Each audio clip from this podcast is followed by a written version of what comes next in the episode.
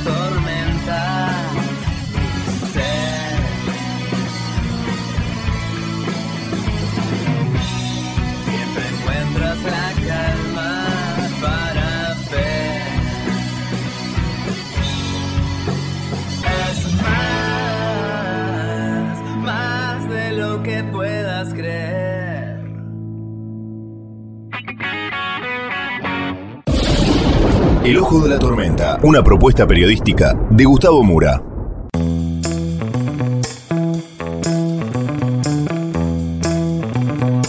Bienvenidos al Ojo de la Tormenta. En el programa del día de hoy, Jujuy, la provincia del noroeste argentino que se ha convertido en un polvorín. Vamos entonces con los temas del día de hoy en este breve sumario.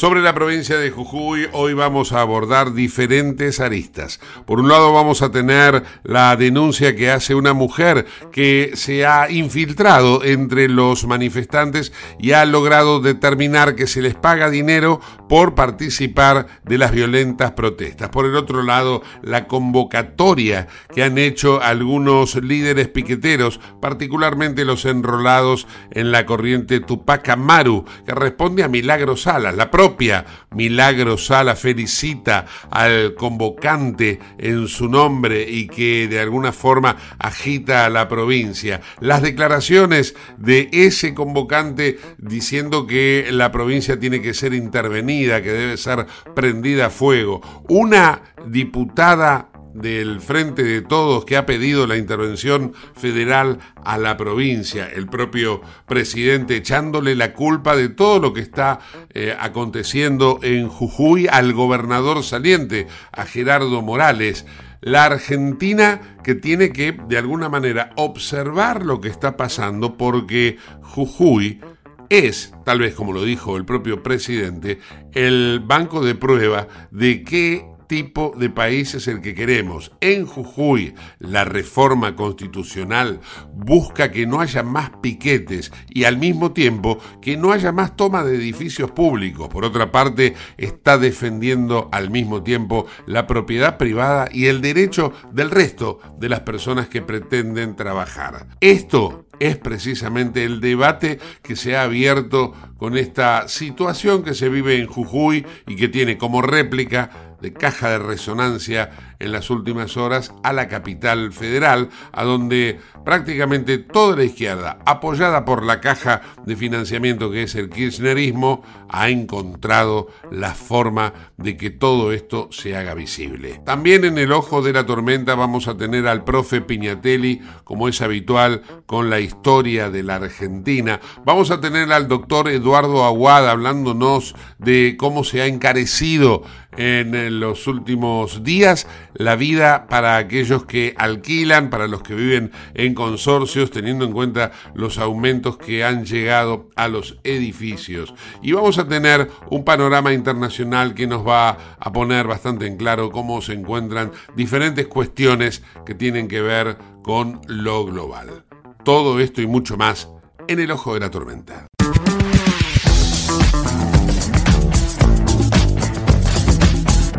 Auspicia este programa Autopiezas Pana. Más de 30.000 productos en stock y más de 30 años brindando seguridad para tu vehículo.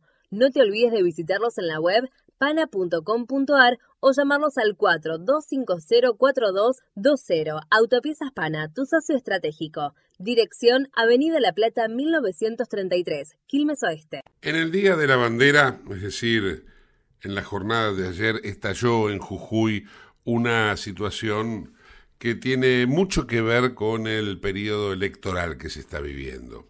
En realidad hay una reforma constitucional que quiere llevar adelante el gobernador Morales y que fue tal vez un instrumento eh, para los gremios docentes y para la oposición toda eh, para poder protestar eh, bajo algún argumento. En el marco de la oposición se encuentra, lógicamente, la detenida y condenada Milagro Sala, que está desde su cárcel, que es su casa, eh, operando a través de diversos, este, si se quiere, a través de diversas personas que en su nombre llevan adelante esta convocatoria de la protesta.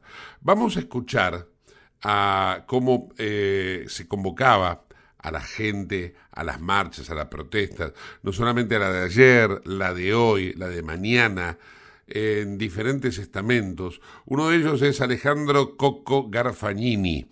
Es el vocero de la Tupac Amaru en Capital Federal. Eh, fue en algún momento funcionario del Ministerio de Desarrollo Social. Eh, llegó a tener dos 4x4, una moto a su nombre, propiedades. Bueno, eh, tan sospechado de corrupción como la propia Milagro Sala.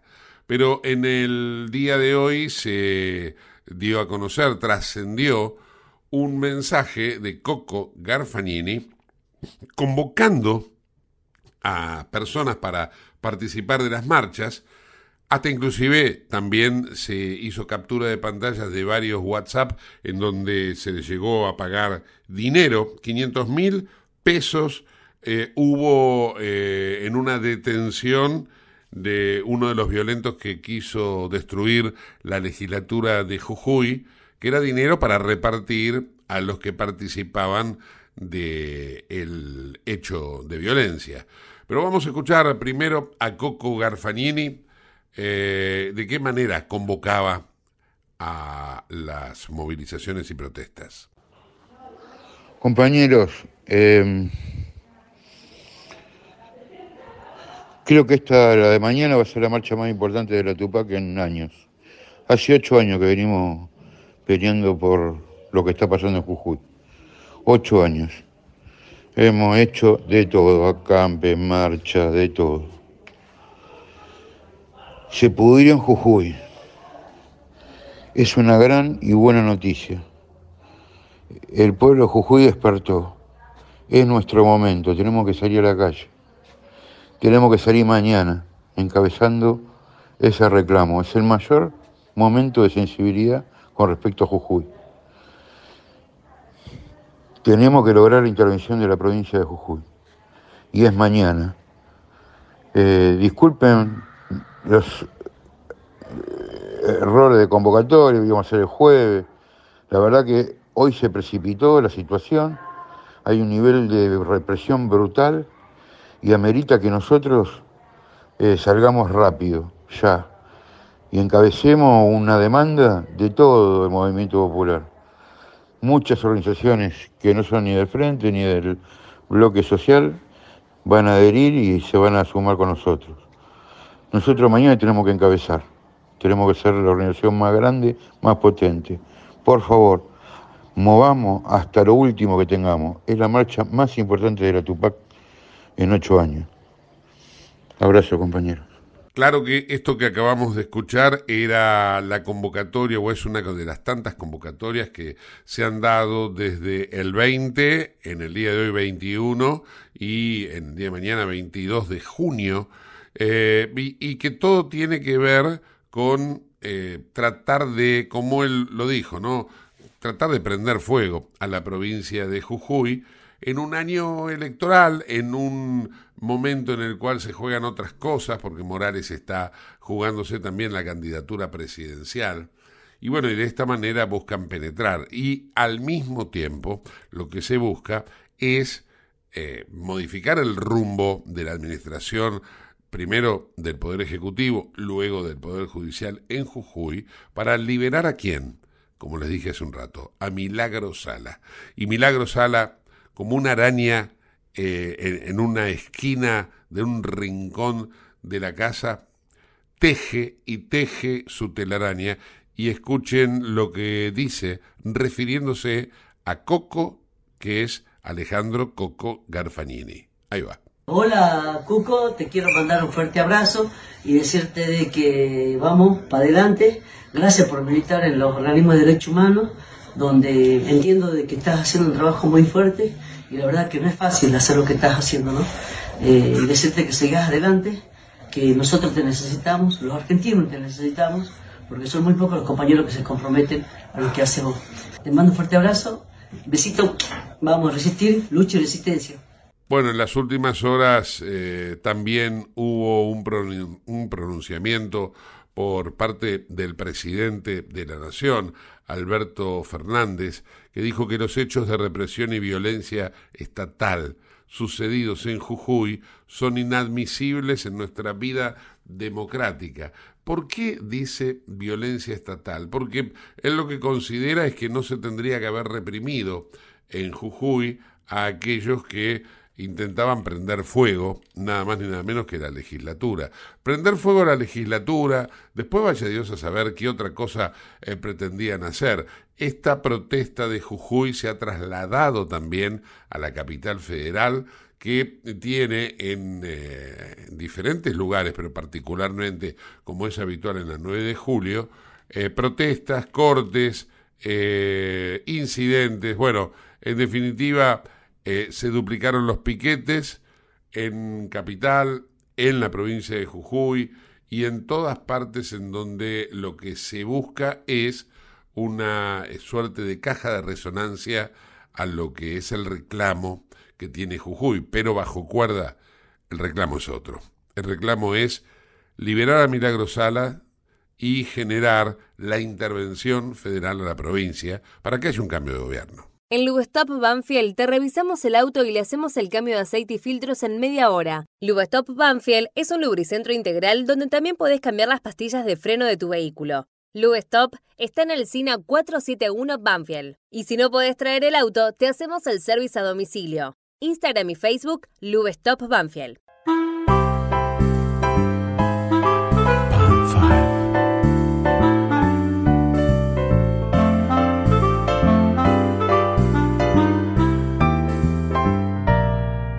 Vamos a recibir en el día de hoy los consejos del doctor Eduardo Aguad, especialista en consorcios. Para vos que vivís en edificio tanto en capital como en la provincia de Buenos Aires y, por qué no, en el resto del país, el sitio del doctor Eduardo Aguad es www.todoconsorcios.com.ar. Escuchemos lo que hoy nos cuenta el doctor Eduardo Aguad. Bueno, eh, les quería comentar que lamentablemente hay muchos millones de personas que están en apuros y van a estar en más apuros. Aumentaron muchísimo las expensas de los edificios donde la gente vive.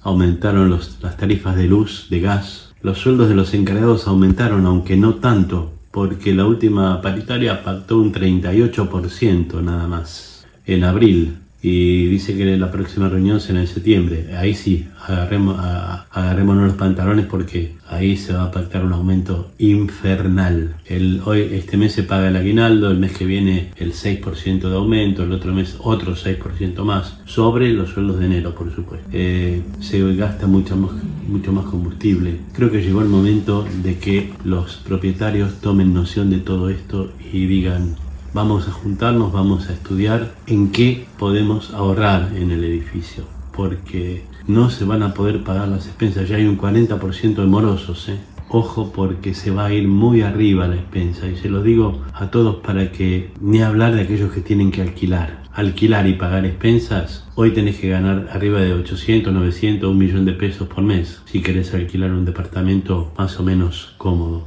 Eh, el gobierno tiene que bajar la presión impositiva sobre los consorcios. Basta de eh, curso para los encargados, porque la verdad no les enseñan nada. Basta de impuestos al cheque, basta de obleas, basta de un montón de cosas que se pueden llegar a, a dejar de pagar. Estos son los consejos del doctor Eduardo Aguad. El sitio para hacer algún tipo de consultas con el doctor Aguad es www.todoconsorcios.com.ar. Viví la experiencia OnFit. Descarga la app y lleva tu entrenamiento a todas partes. Disponibles para iOS y Android. Retomando la información sobre la violencia en Jujuy, hay denuncias de que todo fue planificado desde Buenos Aires. Así lo sostiene precisamente la policía de la provincia de Jujuy. El jefe policial, Horacio Herbas Mejías, dijo que los disturbios fueron estudiados y planificados por organizaciones provenientes de Buenos Aires y hay que también tener en cuenta que hay 56 detenidos. Ojo que entre los detenidos no estamos hablando de tal vez personas que pertenecen a organizaciones sociales, estamos hablando de delincuentes eh, comunes, eh, en, muchos de los casos son eh, personas con antecedentes por hurtos, amenazas, robos, abuso sexual, resistencia a la autoridad.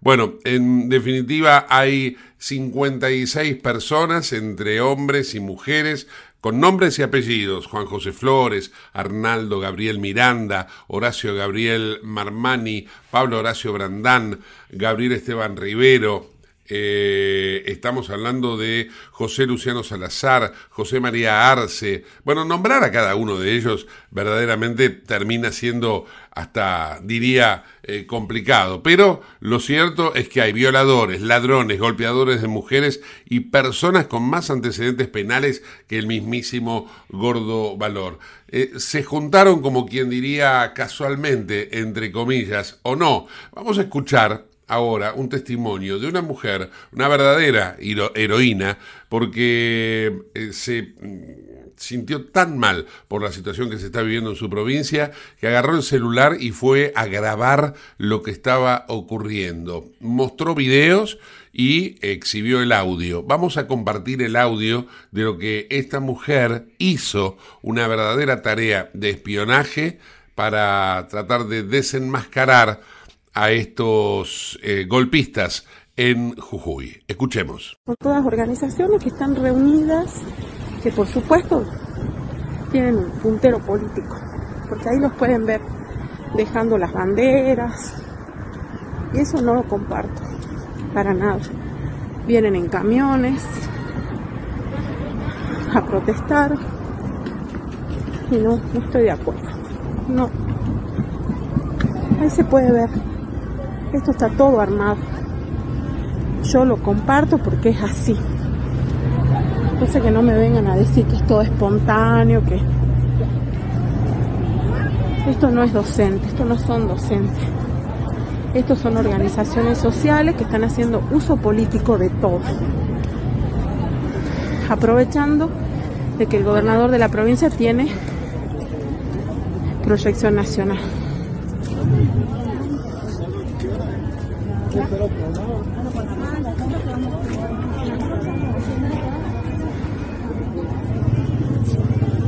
Que ver dónde está la.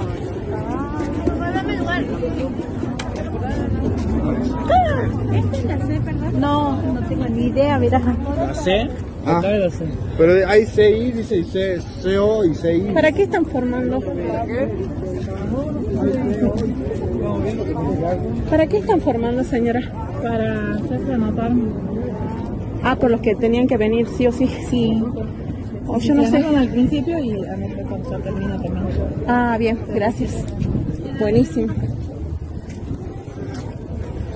La, la fila A para anotarse, para dejar constancia que se vino, ¿no sabes? La A, ah. desde la C, aquí te saca la ¿Y qué pasa si no veníamos? ¿Nos da dónde baja? No, hay una mala inasistencia. ¿Inasistencia? Sí. Yo estoy preocupada. tiene tiene y le dan la baja. Sí o sí hay que venir a la marcha entonces, porque a mí me han avisado tarde pues. Pero si te tomaban al, al inicio y al final. ahora tienen que especificar, le dice por qué llegó tarde y ah. le ponen. ¿Te justifican? Ah, bien. Gracias. Bueno, me tengo que ir a registrar porque si no me van a dar la baja. Sé dónde es la A. Así que bueno. ¿La letra A es acá? A todo esto, después de que esta mujer llevara adelante esta mini investigación, bueno, eh, surgieron lógicamente los antecedentes penales de cada uno de ellos. Van a ustedes a recorrer diferentes portales, van a poder eh, consultar en diarios, en el día de mañana, hasta mismo en televisión, que cada uno de estos nombres y apellidos que acabo de decirles, bueno, tienen una eh, una razón de ser y un eh, antecedente penal. Robo simple, hurto, eh, exhibiciones obscenas, robo en grado de tentativa, robo a mano armada. Hay también un decomiso de dinero, les había hablado en el bloque anterior del secuestro de muchísima, muchísima plata. En total está discriminada más de 25 mil pesos en efectivo, 500 dólares que eh, tenían que lógicamente ser cambiados para luego ser distribuidos en ese dinero que ustedes escucharon recién a esta mujer en el testimonio que, que consiguió, se reparte a los que forman parte de la protesta. Protesta que, como ya hemos dicho, eh, ha encontrado su réplica en diferentes puntos de la Argentina, particularmente en la ciudad de Buenos Aires también, y un presidente de la nación que hoy habló sobre el tema, Alberto Fernández, pidiéndole al gobernador, a Gerardo Morales, que suspenda la reforma constitucional, anunciando que va a ir a la justicia sin mencionar el ataque a la legislatura. Totalmente eh, volcado hacia uno de los sectores en pugna, hacia una de las eh, situaciones que se están generando el presidente de la nación, de una manera que la verdad llama muchísimo la atención que se comporte un mandatario, porque hay que recordar que Alberto Fernández es el presidente de todos los argentinos, no solamente de los de su partido político. Comunicate con nosotros al 11 59 65 2020, el WhatsApp de Late. Ahora vamos a hacer una breve pausa, no te vayas del ojo de la tormenta. En el ojo de la tormenta yace un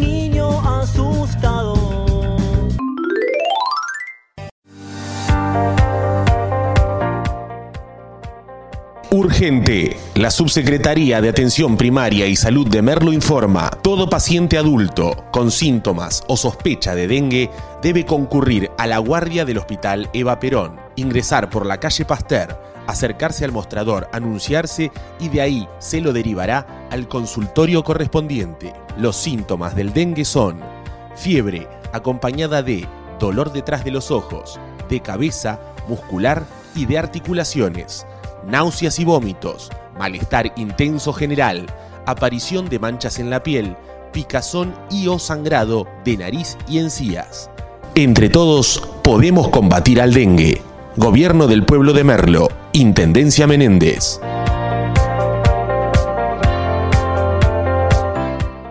Autopiezas Pana Distribuidor Nacional de Autopartes, líder en el rubro suspensión, dirección y frenos para vehículos. Para más información sobre las marcas que trabajamos, visítanos en nuestra web pana.com.ar o escribinos a nuestro email pana.pana.com.ar. Autopiezas Pana, tu socio estratégico. 28. 34. 58.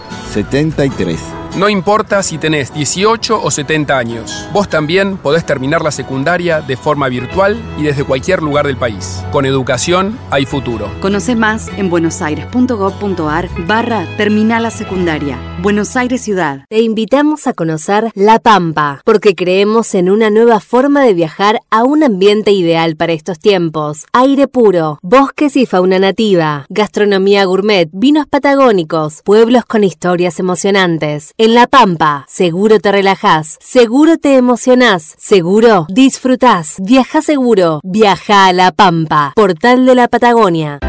En Lanús, nuestros vecinos cuentan con el nuevo programa de telemedicina pediátrica para chicos de hasta 16 años. Si sos vecino de Lanús, solo tenés que empadronarte Registrate en la app y acceder a tu consulta médica. Así de fácil. Informate en lanus.gov.ar barra telemedicina. Lanús nos une.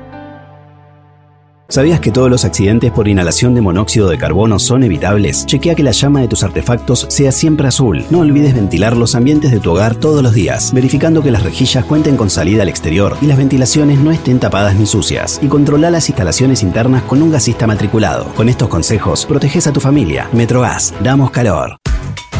¿Qué es lo que hace a San Isidro distinto? ¿Será que vivimos haciendo obras que nos hacen vivir mejor, como la nueva senda del hipódromo? ¿Será porque seguimos haciendo megaconstrucciones? Sí, porque seguir mirando hacia adelante hace todo distinto. San Isidro, municipio. CRIBE, Centro de Rehabilitación Integral Belepoc. Atención dedicada ante las principales enfermedades crónicas e invalidez del sistema nervioso. www.cribe.com.ar Independencia 5182, Villa Ballester. Teléfonos 4768-6774 o 4767-6296. Merlo crece en obras. La Secretaría de Obras y Servicios Públicos de Merlo avanza con el plan de renovación de la red vial. Estos trabajos mejoran la transitabilidad de las calles, la seguridad y la calidad de vida de nuestros vecinos. Ya finalizaron trabajos de pavimentación en la calle Junín entre Cervantes y Ruta 40 en Merlo Centro. Se encuentran en ejecución en Irigoyen entre Garay y Cámpora en Merlo Norte y continúan nuevas obras en el distrito. Merlo crece en obras. Intendencia Menéndez. ¿Tenés Galicia? Tenés que saber algo. ¿Tenés alguna duda? Tenés alguien que te escucha y te da atención 24/7. ¿Tenés ganas de hacer algo? Tenés muchos beneficios en lo que más te gusta. Tenés ganas de no hacer nada. Tenés una app para hacer todo desde el celular sin moverte del sillón de tu casa. Tenés todo para vivir un día a día mejor. Tenés Galicia. Tenés Galicia.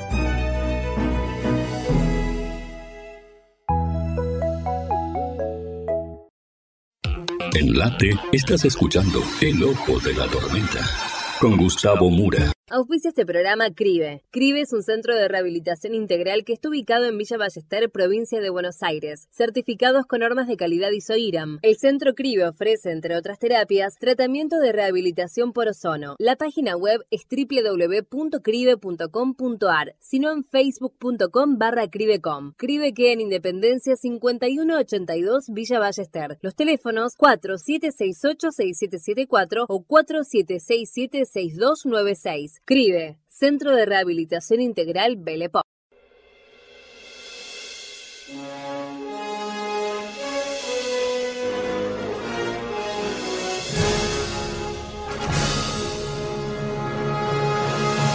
Profesor Adrián Piñatelli, muy buenas tardes. ¿Cómo está usted? ¿A qué año nos lleva hoy? ¿Cómo te va, Gustavo? Eh, te voy a llevar al año 1973, porque la verdad yo no sé qué tiene el Día de la Bandera, qué, qué germen lo pi- picó a este día para que eh, tengamos en nuestra historia argentina al Día de la Bandera como protagonista no siempre a Manuel Belgrano, sino también a disturbios, a serios disturbios eh, en nuestro país. ¿Pero qué Eh, pasó? Y bueno, primero lo de lo de lo que pasó en Jujuy justo un día de la bandera. Mm. Y si, y si vamos al 20 de junio, pero de 1973, Gustavo, volvía al país definitivamente Juan Domingo Perón. Recordemos lo que fue, lo que se conoció como la masacre de Ceiza Donde eh, un millón de personas, por lo menos un millón de personas, se dieron cita para recibir al líder exiliado. Eh, eh, dentro de ese millón de personas había familias, había militantes, había viejos peronistas, habían peronistas jóvenes, pero también habían gente que eran como el agua y el aceite, montoneros, juventud sindical, juventud peronista, de derecha, de izquierda y todos con el mismo objetivo, hacerse fuertes en el palco de donde iba a hablar el general Perón luego de 18 años de ausencia en el país. Entonces, el palco, el palco se transformó en el objetivo de lucha de todos, de toda esta gente. Y claro, para lograr el, el objetivo, esta gente fue armada. No había, no había forma, ya eran épocas eh, Gustavo, donde todo se dirimía a los tiros.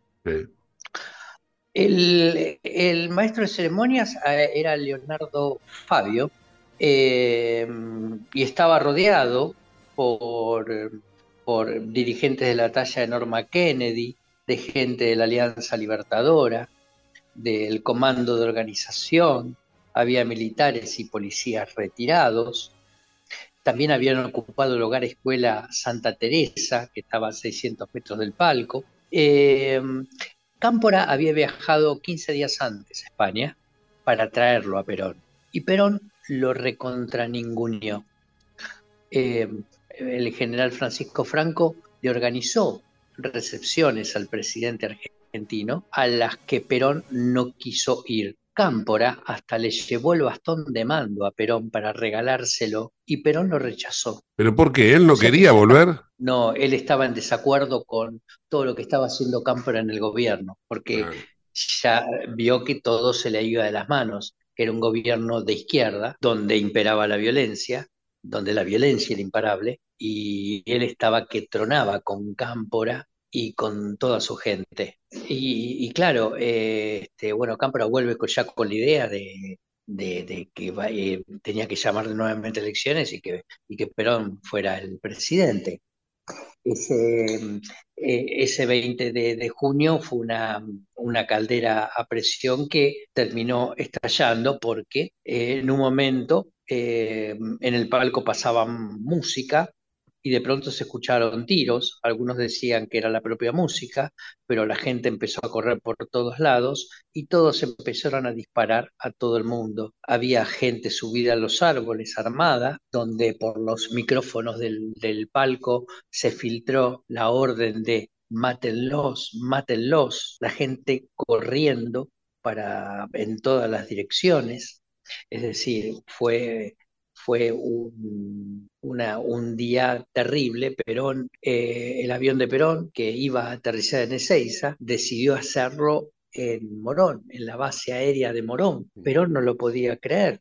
Y ese mismo día, a las 10 de la noche, Perón habla al país, porque Perón eh, fue a hablar con, con la gente del gobierno, que le contó los incidentes que había ocurrido en Ezeiza, y, y Perón preguntó, y la policía no actuó, no, no quisimos meter a la policía para que no hubiese represión. Y Perón, bajando la cabeza, dijo, pero entonces la policía, ¿para qué está? Claro. es, la, eh, pregunta de hoy todavía eso. Es la, es la pregunta que eh, sobrevive 50 años. Digo porque, viste, en el nombre de Perón, yo no voy a defender a Perón, ni mucho menos, pero en el nombre de Perón se dicen tantas cosas Ahora, esto no se dice. Cuando Perón quería utilizar la policía para reprimir, como indica la Constitución Nacional, ¿no? Porque la palabra represión está vinculada a muerte acá. No, represión es devolver el orden a las cosas, a los insubordinados, volverlos a subordinar. ¿Qué es lo que no está pasando hoy en la 9 de julio? No ocurre en Jujuy, no ocurre en tantos lugares de la Argentina, ¿no? Sí, tal cual, tal cual. Este, esa, eh, Perón eh, eh, volvió con la idea, tenía la idea de que los montoneros lo querían matar. A tal punto que en la mesita de luz de su dormitorio, Perón tenía una pistola para defenderse, porque estaba seguro que lo iban a ir a matar. Em, eso, fue la, eso pasó hace 50 años con el regreso definitivo de Juan Domingo Perón al país, donde hubo serios disturbios con muchos muertos, hubo, fue todo una gran hecatombe, donde eh, quedó de manifiesto que el gobierno no manejaba nada, no controlaba nada, y que lo que, realmente imperaba en el país era la violencia, tanto de derecha como de izquierda. Profe, te puedo, a propósito de noticias del día de hoy, este, pedir una reflexión, ¿no? Porque nos cambia a todos el paradigma de lo que estudiamos en la primaria, de algunas cosas que no sé si vos la, tenías clara. Eh, eh, hoy surgió a partir de una publicación en el diario Clarín y no sé si en otros diarios más, ¿no? Eh, que el Cabral soldado heroico era un hijo de esclavos, esclavos africanos, que tenía el apellido Sí, claro. Cabral por los adoptivos, que eran, en realidad no eran adoptivos, sino que eran los, cual. pro- los propietarios de él. Todos los esclavos llevaban el apellido de sus amos. Eh, Cabral, que nunca fue sargento, que Mm. fue soldado, Sí, era del, era del pueblo de Saladas, provincia de Corrientes. sí, Porque cuando eh, San Martín organiza el ejército de los Andes, el no el ejército, el regimiento de granaderos a caballo, sí. eh, la idea de San Martín era organizar cuatro, cuatro escuadrones. Claro, con la gente que había en Buenos Aires podía organizar uno, le faltaban tres. Claro. Entonces mandó a gente al interior, a lugares específicos, a buscar hombres. Eh, hizo ir, a, a bus- buscó hombres en Córdoba, en Mendoza, en Misiones y en Corrientes, porque eran hombres especiales, eh, con textura física, bravura, lo que vos digas. Eh, por Corrientes lo mandó a Toribio de Luzuriaga a eh, reclutar gente, ¿sí?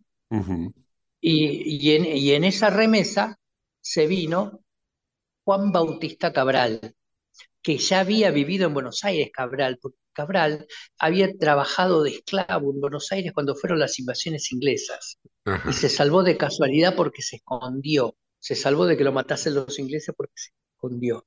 Ah, Él vuelve, él, él vuelve a Corrientes y ahí fue cuando lo, lo reclutan. Eh, saquemos, Gustavo, todo ese tema romántico de que se anotaron para participar del regimiento, ¿viste? La verdad que nadie quería ir, o ¿Y co- quería ir el 10%, ¿y cómo, y cómo, cómo se suma Cabral? Lo suman, Ah, porque, te- porque eh, ¿cómo, cómo sumaban la gente, Gustavo? A ver, eh, usted, Gustavo Mura, ¿de qué trabaja? No, yo no tengo listo, no tengo trabajo listo adentro.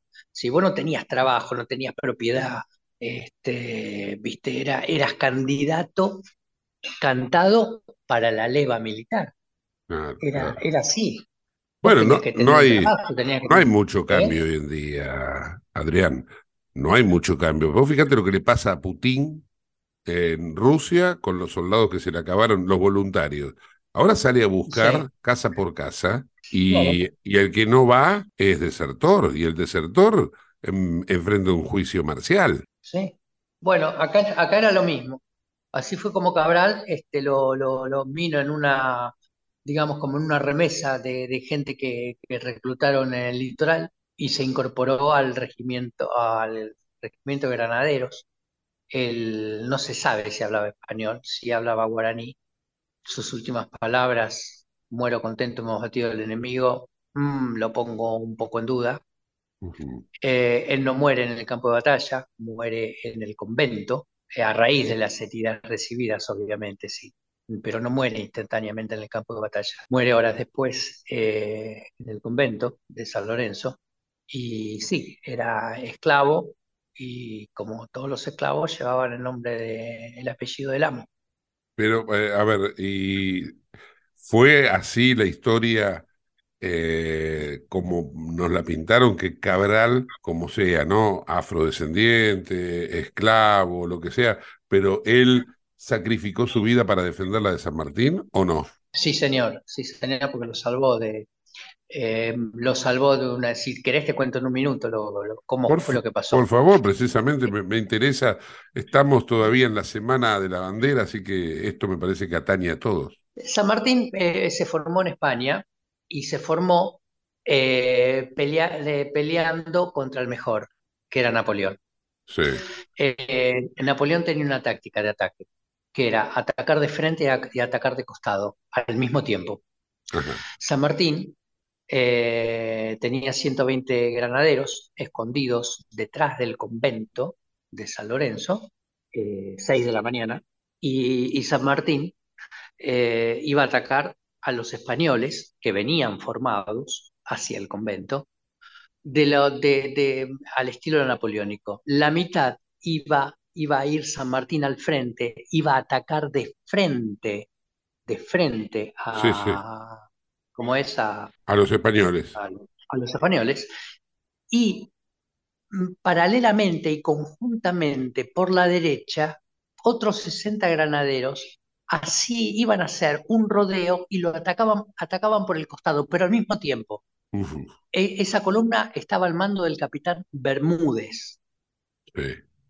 ¿Qué pasa con Bermúdez? Bermúdez hace un rodeo muy largo y llega cuando San Martín ya está enfrentado con los españoles y todo el fuego español va sobre la gente de San Martín, Ajá. porque los granaderos de Bermúdez llegaron tarde.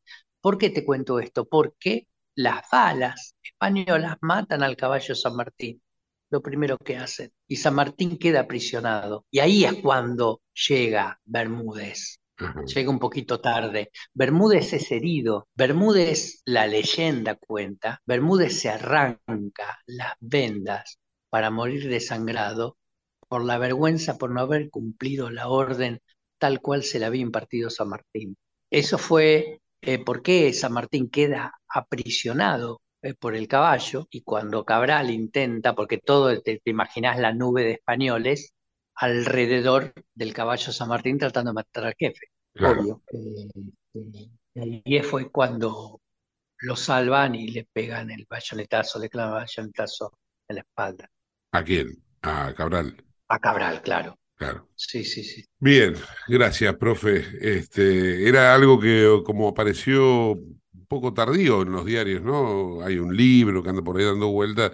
Quería eh, preguntarte vos también, ¿no? Pero bueno, evidentemente vos ya lo tenías esta versión. Y, y nunca fue, nunca fue sargento, fue soldado y fue, eh, Cabral fue destacado en el parte de guerra de San Martín, a tal punto que el, el regimiento de granaderos a caballo, que estaba en lo que hoy es Plaza San Martín, en la entrada, San Martín hizo poner un letrero en la entrada del regimiento honrando a Cabral. Cada granadero que entraba o salía del regimiento tenía que saludar al letrero. Mira vos, ¿no? Ahora, qué, qué triste que no destacás en, en, en esa tradición oral, en el boca a boca de aquel momento a, al hoy, que era afrodescendiente. Eh, porque eso, Era, era afrodescendiente, sí, sí, era afrodescendiente como tantos otros, como, como el Eso- creador de la marcha de San Lorenzo también. ah, sí, claro. también, también era afrodescendiente. Claro, Cayetano Silva era un uruguayo, Cayetano Silva era un uruguayo nacido en el Maldonado, Silva era el apellido de la dueña, que era Mm. la dueña de la mamá de Claro. Silva. Pero la dueña, si bien lo tenía como esclavo, le dio una educación a Cayetano. Cayetano se formó como músico, participó de muchas bandas musicales eh, de acá del país, bandas de música de regimientos me refiero, ¿no? Claro, claro. Y, y bueno, pero y él compuso la marcha de San Lorenzo, y era un negro, y lo enterraron en una fosa común cuando murió porque era negro. Mira, Y sus restos fueron rescatados en 1997 y llevados al panteón de la policía, que era donde eh, trabajaba mientras, cuando murió. Pero lo habían enterrado en una fosa común por ser negro. Estamos hablando del año 1920 que lo enterraron, ¿eh? No, en sí, sí, sí, sí, 1810. sí. Qué triste a veces Sí. Comportamiento humano. Profe, qué, bu- qué bueno escucharte. Gracias, gracias. Gracias a vos, Gustavo. ¿eh? Hasta la Hasta la semana que semana próxima. Chau, chau. El profesor Adrián Piñatelli en el ojo de la tormenta. ¿Estás buscando vinos para darte un gusto o para regalar? La Vinoteca Uva Morada cuenta con una amplia variedad de vinos exclusivos para diferentes ocasiones. Buscala en Instagram, arroba uva morada ok. Uva Morada, vinos especiales para personas especiales. Arroba ok. Como les había anticipado, el presidente de la Nación se pronunció en el día de hoy una vez más sobre la cuestión en Jujuy. eh, de alguna forma sigue responsabilizando al gobernador Morales por lo que tiene que ver con la reforma constitucional como origen de la protesta. Eh, al mismo tiempo se supo que una diputada ha presentado en el día de hoy un pedido de intervención federal a la provincia de Jujuy. Mientras tanto, Alberto Fernández en Casa Rosada decía lo siguiente, escuchemos. Los hechos de represión y violencia estatal sucedidos en Jujuy son inadmisibles en nuestra vida democrática. A tal punto ha llegado el conflicto generado por el gobierno de Jujuy que por primera vez en mucho tiempo algo acaecido en nuestro país ha provocado la alerta y la condena de los organismos internacionales defensores de los derechos humanos. La Comisión Interamericana de Derechos Humanos, la Oficina Regional para América del Sur de las Naciones Unidas para los Derechos Humanos, Amnistía Internacional y Human Rights Watch se han pronunciado de forma clara y contundente, llamando de manera inmediata al cese de la violencia estatal y a garantizar la vigencia de los derechos humanos en la provincia de Jujuy. Cito la Carta de las Naciones Unidas. La oficina ha tomado conocimiento que al menos 20 personas han resultado heridas, incluido un joven de 17 años que sufrió un trauma ocular severo y otra persona que habría sufrido un trauma craneal, supuestamente por el uso de armas menos letales disparadas directamente en contra de la parte superior del cuerpo. En tanto, la Comisión Interamericana de Derechos Humanos ha dicho, según la información recibida, se plantea que esta reforma, está hablando de la reforma de la Constitución, no habría cumplido con la debida consulta de los pueblos indígenas, de acuerdo con los estándares interamericanos e internacionales. Al respecto, el derecho a la consulta y al consentimiento libre previo e informado es un principio fundamental que busca garantizar la participación efectiva y significativa de los pueblos indígenas en las decisiones que afectan sus derechos, territorios y recursos naturales. Por su parte, Amnistía Internacional advirtió, avanzar con una reforma de estas características conducirá inevitablemente a su inmediata impugnación en sede judicial, ya que varias de sus disposiciones contradicen la Constitución Nacional y los tratados internacionales de derechos humanos, lo que comprometerá la responsabilidad del Estado argentino ante el sistema internacional de promoción y protección de los derechos humanos. Finalmente, la directora de la División de las Américas de Human Rights Watch expresó, seguimos con preocupación las protestas en Jujuy. Llamamos a promover el diálogo y evitar el uso excesivo de la fuerza y la violencia. La reforma constitucional incluye limitaciones excesivas a la protesta que contradicen estándares internacionales de derechos humanos. Por todas estas razones, una vez más, insto de forma definitiva al gobernador Gerardo Morales a cumplir con los estándares internacionales en materia de derechos humanos. No se lo pide este presidente, es nuestro pueblo y es el mundo los que le exigen que se termine la violencia estatal en Jujuy. Hago saber que he instruido al Ministerio de Justicia de la Nación para que analice y eventualmente promueva las acciones de inconstitucionalidad de los artículos de la reforma votada en Jujuy que violan la Constitución Nacional y los tratados internacionales. Hemos enviado a Jujuy a funcionarios de la Secretaría de Derechos Humanos, la Agencia de Asuntos Indígenas, y la Agencia Nacional de Discapacidad. El secretario de Derechos Humanos de la Nación, Horacio Pietragala Corti, estuvo en Jujuy desde el primer día en que el problema empezó. Volvió a Buenos Aires a informarme sobre la situación crítica y por mi instrucción ya ha regresado, está allí en la provincia para acompañar a las comunidades, conocer de cerca el acontecer de los hechos y además ver el estado en el que se encuentran las personas detenidas. Por último, le solicito al gobierno de Jujuy que convoque a las comunidades indígenas y a todos los actores sociales a encontrar caminos de diálogo para superar el conflicto que ha provocado con acciones antidemocráticos. Quiero que sepa el señor gobernador que para ello cuenta conmigo personalmente y con el apoyo del Gobierno Nacional.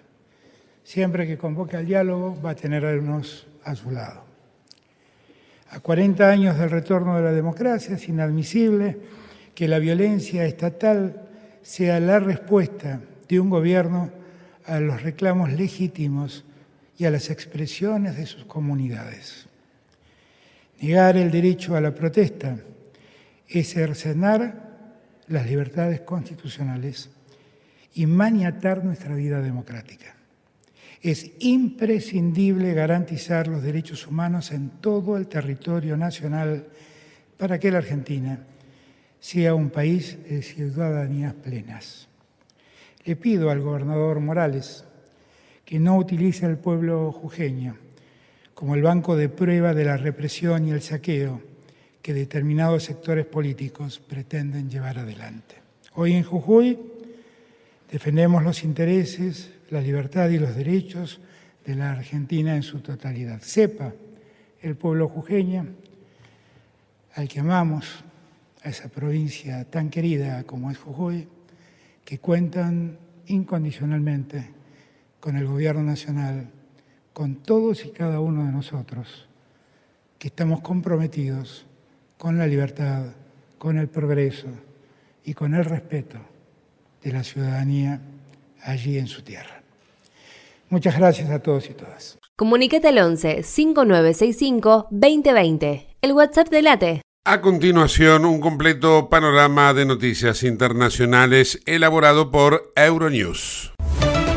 La destrucción de la presa hidroeléctrica de Kajovka ha causado ya unos daños estimados en 1.200 millones de euros. Se trata sin duda de una cantidad enorme, aunque los habitantes de los asentamientos inundados de la región de Gerson no necesitan números. Lo comprueban cada día con sus propios ojos. Y sí, las aguas han bajado, pero todavía hace falta mucha ayuda y las labores de limpieza se antojan aún muy lejanas. Voluntarios llegados de todas partes del país ayudan estos días a los afectados por las inundaciones. Les llevan ropa, alimentos, artículos de higiene, detergentes en polvo, jabón.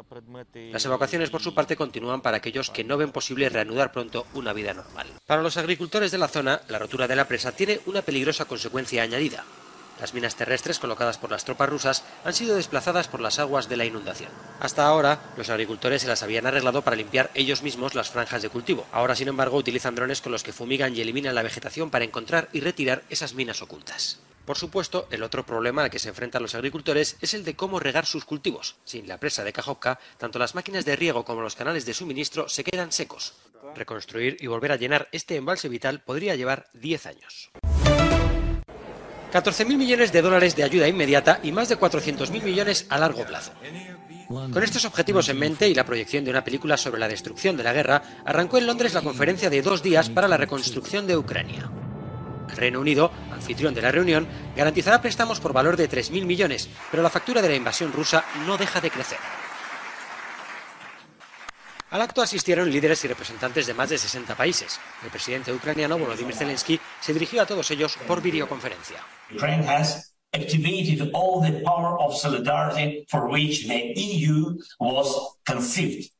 La presidenta de la Comisión Europea, Ursula von der Leyen, elogió por su parte la resistencia del pueblo ucraniano y su deseo de empezar de nuevo sin Rusia. Otros muchos líderes destacaron la importancia de la implicación de las empresas en el futuro de Ucrania, objetivo prioritario de la iniciativa de inversión Ukraine Business Compact. Casi un año y medio después del inicio de la invasión de Ucrania a manos de Rusia, la opinión pública de este país se mantiene estable. Según las encuestas, más de tres cuartas partes de los rusos, el 76%, apoya totalmente o con reservas a sus Fuerzas Armadas, aunque se matiza, apoyar a las Fuerzas Armadas no significa necesariamente apoyar la guerra. El número de rusos que se oponen a la guerra se estima en un 20%, o incluso algo menos. En un año y medio estas cifras han permanecido prácticamente invariables y las protestas contra la guerra no se han generalizado. Al mismo tiempo, un número significativo de ciudadanos aseguran no estar interesados en lo que está ocurriendo en Ucrania, o más bien se distancian deliberadamente de lo que está ocurriendo. Uno de los factores claves que mantienen a los rusos alejados de las protestas activas es la economía. Los dirigentes han conseguido garantizar una relativa estabilidad financiera y económica tras las sanciones, y eso para muchos es lo que realmente importa. Ucrania, comercio, cooperación, tecnología, cambio climático. Estos han sido algunos de los temas tratados por el canciller alemán y el primer ministro chino en Berlín en sus consultas intergubernamentales. Olaf Scholz apeló a Li Qiang a ejercer más influencia sobre Rusia para lograr una paz justa en Ucrania, una paz basada en los principios de la Carta de la ONU y en la defensa de la integridad territorial ucraniana. Als ständiges Mitglied des äh, UN-Sicherheitsrates trägt China hier eine ganz besondere Aufgabe. Auch in der G20 sollten wir hierzu gut zusammenarbeiten. Da ist es wichtig, dass China weiter keine Waffen an den Aggressor Russland liefert. Scholz ha defendido una mayor independencia económica de China y el mantenimiento de una intensa colaboración. Li dijo que Pekín quería llevar las relaciones bilaterales a un nuevo nivel.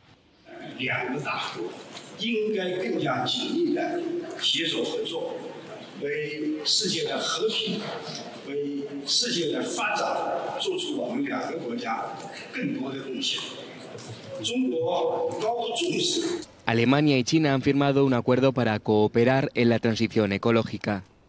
Tras visitar Alemania, Li viajará a Francia, donde asistirá a la cumbre para un nuevo pacto global de finanzas, que se celebra por iniciativa del presidente francés Emmanuel Macron. La Comisión Europea ha desvelado este martes su nueva estrategia para proteger las infraestructuras críticas, las industrias y la propiedad intelectual europeas.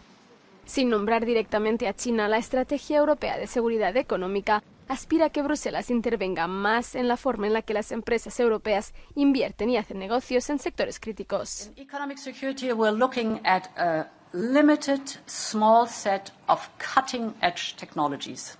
And here we want to make sure that they do not enhance the military capacities of some countries of concern. That is basically the philosophy behind it. Bruselas propone reforzar su control en tres ámbitos, la selección de inversiones entrantes para empresas críticas, el control de las inversiones entrantes para tecnologías avanzadas y el control de las exportaciones de tecnologías críticas. Según los analistas, si las empresas trasladan parte de su innovación tecnológica a países como China, se pone en peligro tanto los conocimientos como la seguridad europeas. Además de aumentar la dependencia extranjera, con la nueva ley la Unión Europea podría señalar las inversiones que considere demasiado arriesgadas. I think not really protectionist. I think it's realistic. It's realistic of how uh, China and America define their strategic technologies, um, where they want to lead and they want to dominate certain technology supply chains. And if that happens, if we run into monopoly positions in certain technologies, if, if Europe is being kicked out out of some of these technology supply chains, I think there's a real security risk um, that we have to uh, address also through these security tools. Los gobiernos nacionales son ahora quienes deciden sobre el control de las exportaciones y la propuesta parece que los divide. Varios Estados miembros alertan de la posibilidad de ir demasiado lejos ante algo que consideran competencia nacional. La propuesta se debatirá entre los líderes de los países de la Unión Europea en la Cumbre Europea de finales de junio en Bruselas. El tiempo apremia en el Atlántico Norte, donde los equipos de rescate dirigidos por oficiales de la Guardia Costera de Estados Unidos buscan sin cesar el submarino desaparecido en plena visita al Titanic. Las últimas noticias son relativamente positivas, después de que aviones canadienses hayan detectado ruidos bajo el agua. Según lo captado más adelante por un sonar, los ruidos parecen ser golpes, que se escuchan cada 30 minutos. En el interior de la embarcación viajan cinco personas. Se calcula que su suministro de aire podría agotarse el jueves por la mañana. La búsqueda de la nave, de nombre Titan, es muy compleja, ya que cubre una amplia y profunda extensión de océano. Aún está por saber cómo es posible que sus dos sistemas de comunicación hayan dejado de funcionar. El nuevo gobierno de Finlandia se pone en marcha. El ya primer ministro del país nórdico, el conservador Petteri Orpo, juró este martes un cargo con el que se pone al frente de una coalición de cuatro partidos. Entre ellos está el ultraderechista y antiinmigración Partido de los Finlandeses, lo que supone en definitiva un importante giro político para el país. Tras ganar las elecciones del pasado mes de abril, Orpo, de 53 años, toma el relevo de Sana Marin, cuyo partido socialdemócrata quedaba relegado a la tercera posición. En la frontera de Kosovo con Serbia se están llevando a cabo bloqueos en ambas direcciones. La semana pasada, Pristina anunció el bloqueo de la entrada en Kosovo de camiones con matrícula serbia tras lo que considera una detención irregular de tres policías kosovares por parte de las autoridades serbias. El incidente exacerbó la tensión en la región. Ahora los camioneros que intentan salir de Kosovo son bloqueados en represalia por otros conductores descontentos. La paciencia se agota por ambas partes. El incendio de un campo de tierras de labranza cerca de la localidad cisjordana de Ugara eleva las tensiones en un contexto de alta presión política entre israelíes y palestinos. Residentes palestinos afirmaron que el fuego había sido provocado por un centenar de colonos judíos. El martes en la noche, otros ataques por parte de colonos han sido denunciados en la misma región. Horas antes, en el centro de Israel, dolientes se habían reunido para asistir al funeral de un joven de 21 años asesinado en un ataque a tiros por un presunto pistolero palestino. Este joven y tres personas más murieron en el ataque perpetrado por un presunto atacante palestino que abrió fuego en una gasolinería cercana a un asentamiento israelí en Cisjordania. El lunes, una incursión militar israelí en el campo de refugiados de Jenin desencadenó algunos de los enfrentamientos entre israelíes y palestinos más encarnizados de los últimos años. El aumento de la violencia ha causado la muerte de más de 130 palestinos y 25 israelíes en lo que va del año, lo que hace temer un conflicto más amplio. Hunter Biden, hijo del presidente Joe Biden, ha llegado a un acuerdo para declararse culpable de un delito de impuestos y de otro de posesión ilegal de un arma. Finaliza así la investigación federal sobre sus acciones y evita un juicio que habría afectado a la Casa Blanca. Los republicanos han acusado a Hunter Biden también de haber hecho negocios dudosos en Ucrania y China mientras su padre era vicepresidente. El expresidente Donald Trump, que se enfrenta a una acusación por manejo indebido de documentos clasificados, ha señalado en su red social que el hijo de Biden solo ha sido multado y ha afirmado que el sistema judicial está roto. Te invitamos a conocer La Pampa, porque creemos en una nueva forma de viajar a un ambiente ideal para estos tiempos. Aire puro, bosques y fauna nativa, gastronomía gourmet, vinos patagónicos, pueblos con historias emocionantes. En La Pampa, seguro te relajás, seguro te emocionás, seguro disfrutás. Viaja seguro, viaja a La Pampa, portal de la Patagonia. Bueno, hasta aquí llegamos en el día de hoy. Nos encontramos en el próximo Ojo de la Tormenta. Gracias por habernos acompañado.